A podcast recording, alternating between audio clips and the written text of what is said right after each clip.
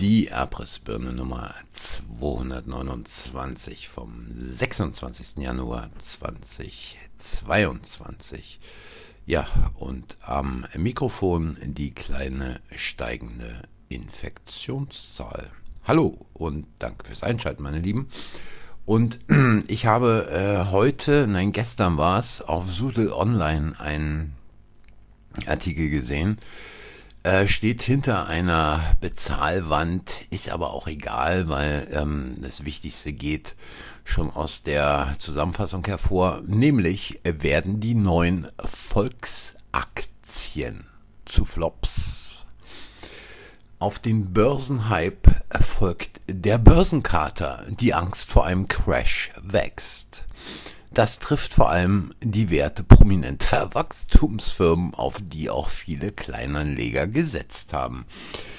Ja, äh, was soll man sagen? Äh, die Leute lernen nicht, ähm, die Leute schauen nicht zurück, nicht nur bei solchen Sachen, was die äh, sogenannte Corona-Pandemie und geschichtliche Parallelen zum Umgang der Regierung mit ihrem Volk angeht. Nein, die Leute lernen auch nicht, wenn man mal daran denkt, wie schon mal eine Volksaktie böse den Keller runterging und der feine Herr Krug äh, damit noch eine Mark gemacht hat, besser gesagt nicht mit der Aktie, aber mit der Werbung, die er dafür gefahren hat, für die Telekom-Aktie, die, die dann böse, böse, böse in den Keller gerauscht ist. Ja, und jetzt scheint es so zu sein, als ob der Ugur ein Problem mit seinen Börsenwerten hat, besser gesagt mit den Börsenwerten seines Unternehmens. BioNTech hat schwere Verluste eingefahren an der Börse. Und es muss sogar Sule Online aufgefallen sein. Und mal gucken, wenn die Entwicklung so weitergeht, wenn die Spaziergänger sich nicht bremsen lassen und weiter auf der Straße bleiben, und wenn die Bande in Berlin, die sich ja jetzt schon äh, darüber verständigt, ob man vielleicht eine Impfpflicht ab 50 einführen soll. Also auch hier wieder eine Spaltung der Gesellschaft noch äh, mit der Impfpflicht und diese Impfpflicht vielleicht gar nicht durchbekommt, was ich mal annehme, äh, weil sie so dünne Luft mittlerweile haben. Ähm, und äh, dann ist es natürlich für Onkel Ugur und sein Spezi Billy Billy ein wenig äh, ganz, ganz dünnes Eis. Denn ich habe gestern schon darüber geredet, dass ja ähm, in einem Landkreis in Sachsen bereits gesagt wurde, wir werden also diese berufsbezogene Impfpflicht nicht durchsetzen. Und heute natürlich ein Riesengeschrei war, dass so etwas, so ein Landratsamt überhaupt nicht äh, beschließen könne, dass so ein Landratsamt sich nicht über bestehende Gesetzes, äh, Gesetze äh, hinwegsetzen kann, meldet also Sude Online gestern, der Landkreis Vorpommern-Greifswald sieht sich außerstande, die Impfpflicht im Gesundheitssektor umzusetzen. Die Verwaltung ist völlig ausgelastet. Ja, äh, man muss diese Leute einfach mit ihren eigenen Waffen bekämpfen und man muss wie die Chinesen so schön sagen, ich weiß, viele Leute mögen nicht dich, ich rede aber nicht von der KP Chinas, ich rede von den Chinesen. Altes Sprichwort in China. Setz dich einfach an den, an das Ufer eines Flusses und warte, bis die Leichen deiner Feinde vorbeischwimmen. Mit anderen Worten, manchmal muss man einfach auch nur warten können. Ja, und äh, zurück zu den Abstürzen hier von Uga und Konsorten. Natürlich ist es Börsenprofis komplett egal, ob jetzt die Börse nach oben oder nach unten geht. Man hat Optionen in beide Richtungen. Und ich habe ja schon mal äh, vor einiger Zeit so ein paar Sachen einfließen lassen von diesem Buch David Rothkopf. Die Superklasse gibt es leider nur noch antiquarisch, ist aber ein Buch, was man in jedem Fall lesen sollte. Und er schreibt hier, also vielleicht für alle die, die es noch nicht mitbekommen haben, Rothkopf ist weder Verschwörungstheoretiker noch Rechter noch sonst irgendwas. Rothkopf ist jemand, der in der Clinton-Administration unter anderem mitgearbeitet hat und äh, sich also in diesen Kreisen äh, solcher Typen prächtig auskennt. Und wenn es hier raschelt, ich muss mir mal eine Zigarette anmachen. Äh, damit kann ich dann besser äh, zitieren, vorlesen. Und Rothkopf äh, schildert also hier der Einfluss von Goldman, also Goldman Sachs ist gemeint, erschöpft sich nicht nur darin, dass die Analysten und Händler des Unternehmens mit ihren täglich verfassten Berichten und ihren Entscheidungen über den Kauf bzw. Verkauf von Wertpapieren die Kurse an den Börsen nach oben oder unten treiben. Goldman hat erheblichen Einfluss darauf, wie wir die Welt sehen, so beispielsweise im Jahr 2003 mit der Theorie, dass Brasilien, Russland, Indien und China, die sogenannten BRIC-Staaten, eine eigene Kategorie aufstrebender Märkte darstellen, denen in den kommenden Jahrzehnten eine entscheidende Rolle zukommen werde. Ich muss noch mal kurz zwischendurch äh, erwähnen, dieses Buch stammt also aus dem Jahre 2008, 2009, also aus der Zeit der Finanzkrise und ist wahrscheinlich dann in 2006 geschrieben worden. Aber weiter im Text. ähm, das Unternehmen, also Goldman Sachs, schafft neue Finanzinstrumente, die den internationalen Märkten ihren Stempel aufdrücken.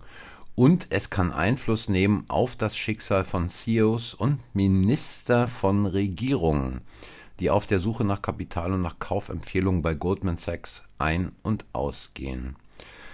Außerdem dient es als Drehkreuz eines internationalen Netzwerks von Händlern. Goldman Sachs unterhält seit vielen Jahren enge Beziehungen zum öffentlichen Sektor. Von den vier Vorgängern Blankfeins, was also der Chef da ist bei oder war zu dem Zeitpunkt bei Goldman Sachs, auf dem Vorstandssessel wurden zwei Finanzminister, nämlich Hank Paulson und Rob Rubin, Zwei wurden Vorsitzende des National Economic Council, des Nationalen Wirtschaftsrats, nämlich Bob Rubin und Steve Friedman, und einer ist Gouverneur von New Jersey und Ex-Senator, nämlich John Corsine.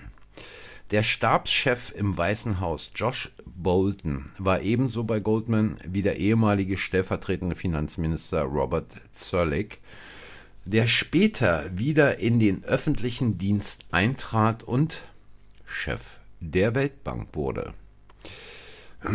Ja, so dreht sich die Tür zwischen Politik und Wirtschaft und eben zwischen Politik und der Finanzwirtschaft. Und Goldman Sachs ist sicherlich nicht mehr der einflussreichste Player, sondern da kann man jetzt mal ähm, bei Herrn Wolf reinhören äh, sind es BlackRock und Vanguard, die das große Rad drehen und einiges bestimmen in dieser Welt.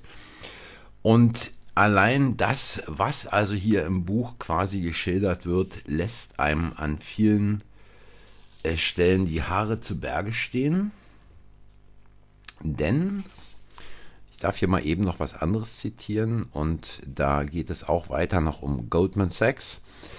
Ähm, Hormets Beobachtungen passen zur oben zitierten Bemerkung von Bill McDonough, dass die Spitzenleute in der Finanzwelt clever genug sind, sich gegenseitig nicht hart anzupacken. Sie sind alle gemeinsam darauf angewiesen, dass das System gut funktioniert. Man muss die Regeln nicht übertreten, auch wenn das oft geschieht, um in diesem System erfolgreich zu sein, enormen Einfluss auszuüben. Es ist eine der größten Leistungen der Führungsriege der internationalen Finanzwelt, dass es ihnen in den letzten Jahrzehnten gelungen ist, Märkte zu globalisieren und gleichzeitig das Konzept der weitgehenden Selbstregulierung zu fördern. Als Mitglieder der Regierung können hochrangige Vertreter der Finanzwelt dazu beitragen, diesen Ansatz zu verteidigen. Wann immer Initiativen gestartet werden, die zu mehr Regulierung führen, sitzen sie mit am Tisch und können das Ergebnis beeinflussen. Und da diese Leute nach ihrer Zeit in der Regierung in aller Regel in den Finanzsektor zurückkehren, ist der Lohn für ihre Verteidigung des Status quo meist nicht nur ideeller Natur. Wer ist neuer Vorsitzender in der CDU? Genau, der Herr Merz. Was war Herr Merz vorher? Ähm, in den Jahren vorher, genau, Deutschlandchef bei BlackRock. Ähm, einfach mal zwei Finger nehmen, eigentlich reicht einer dafür aus und mal die Dinge zusammenzählen und dann weiß man Bescheid. Ja, und ich hatte es auch schon angedeutet, ähm, diese Entlassung bzw. dieses Entlassungsgesuch äh, des deutschen Marinechefs Schönbach hatte mich an den Fall Rommel erinnert, natürlich in gewisser anderer äh, Hinsicht nicht, dass man beides miteinander vergleichen kann, aber wie schreibt denn hier Sudel Online auch wieder hinter einer Bezahlschranke Eklat um Admiral Schönbach, wie sich der schöne Kai selbst um seinen Job brachte. Für Insider kommt der Sturz von Marinechef Schönbach wenig überraschend. Schon vor seinen Äußerungen zur Russlandkrise galt er als argumentativer Grenzgänger. ja, auch Rommel galt als argumentativer Grenzgänger und auch Rommel wurde von vielen als schillernde Figur gehasst, weil Rommel halt immer wieder in den deutschen Wochenschauen auftrat, immer wieder gefilmt wurde, natürlich auch wusste, wie er sich in Szene setzt. Und ja, Geschichte wiederholt sich zwar nicht, aber sie reimt sich. Und noch ein letztes von Sudel Online.